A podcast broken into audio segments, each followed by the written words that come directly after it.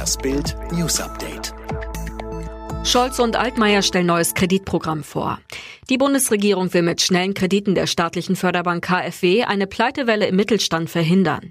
Kleine und mittlere Betriebe sollen je nach Größe ohne Risikoprüfung und bei 100-prozentiger Staatshaftung Kredite von bis zu 800.000 Euro erhalten können, wie Finanzminister Olaf Scholz und Wirtschaftsminister Peter Altmaier nach einer Sitzung des Corona-Kabinetts mithalten.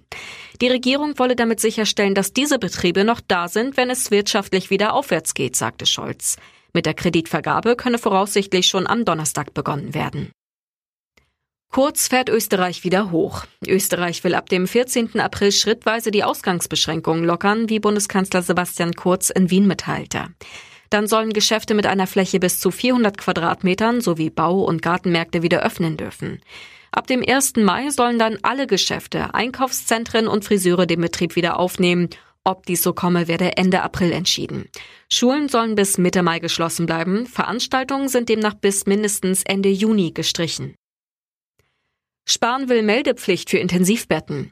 Angesichts der Corona-Krise müssen Kliniken freie Intensivbetten künftig verpflichtend und täglich an ein zentrales Register melden. Das sieht ein Verordnungsentwurf von Bundesgesundheitsminister Spahn vor. Er sagte, wir brauchen einen genauen Überblick über belegte und freie Intensivbetten in Deutschland. Die allermeisten Kliniken meldeten bereits freiwillig ihre aktuellen Kapazitäten, aber leider immer noch nicht alle. Wenn alle transparent zusammenarbeiten, gelingt eine bessere Versorgung, sagte Spahn weiter. Waldbrand in der Sperrzone, Radioaktivität um Tschernobyl stark angestiegen.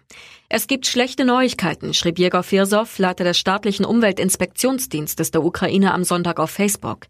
Nahe dem ehemaligen Atomkraftwerk Tschernobyl brennen etwa 25 Hektar Wald in der Sperrzone.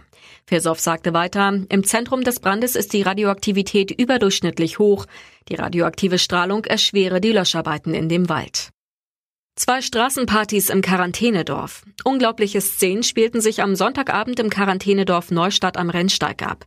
Wenige Stunden vor Ablauf der 14-tägigen Quarantäne fanden in dem Thüringer Ort zwei Straßenpartys statt. Die Polizei musste eingreifen. Ein Sprecher sagte, auf das erste Ansprechen der Einsatzkräfte verhielten sich mehrere Personen sofort verbal aggressiv und verweigerten zum Teil die Angabe ihrer Personalien. Vereinzelt wurde in Richtung der Beamten gespuckt und angedroht, gegen die polizeilichen Maßnahmen vorgehen zu wollen.